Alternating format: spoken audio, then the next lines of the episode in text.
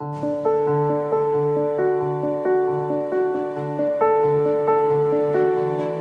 Evangelio según San Juan.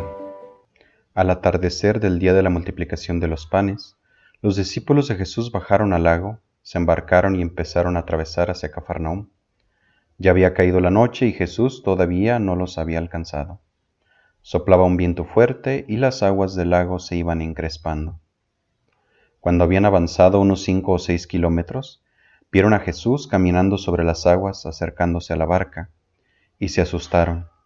Pero él les dijo, Soy yo, no tengan miedo. Ellos quisieron recogerlo a bordo y rápidamente la barca tocó tierra en el lugar a donde se dirigían. Palabra del Señor. ¿Cuántas travesías de nuestra vida las realizamos en la oscuridad de nuestra vida? Nuestra nave, nuestra pequeña barca, necesita de la asistencia de Dios. Es curioso que en este texto Jesús no se acerque a la barca ni se sube a ella, como en los textos paralelos, sino que pareciera en un primer momento no acompañarla. Y al final son los discípulos quienes quieren subirlo a su barca. Sin embargo, para entonces ya han llegado a la otra orilla, ya han hecho la travesía. Jesús les enseñó una gran lección a sus discípulos. A Él lo tenemos siempre, aunque no lo veamos. Más aún, Jesús no se quiere hacer sentir como el indispensable. Hay travesías para las cuales Dios nos ha dotado de su fuerza y de su espíritu.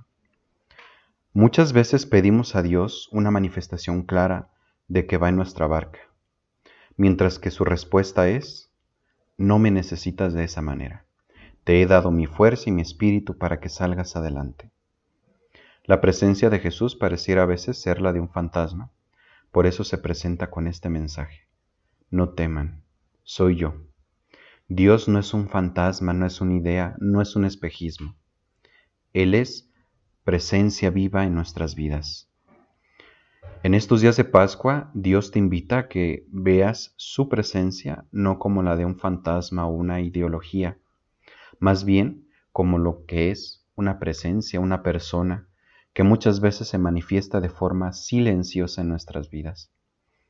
Por eso para los discípulos la presencia de Jesús es clara y manifiesta hasta que termina la travesía, y así muchas veces en nuestra vida. Remar mar adentro es la invitación de Jesús, es dejar esa espiritualidad infantil y ver que la fuerza que Él nos da está dentro de nosotros mismos.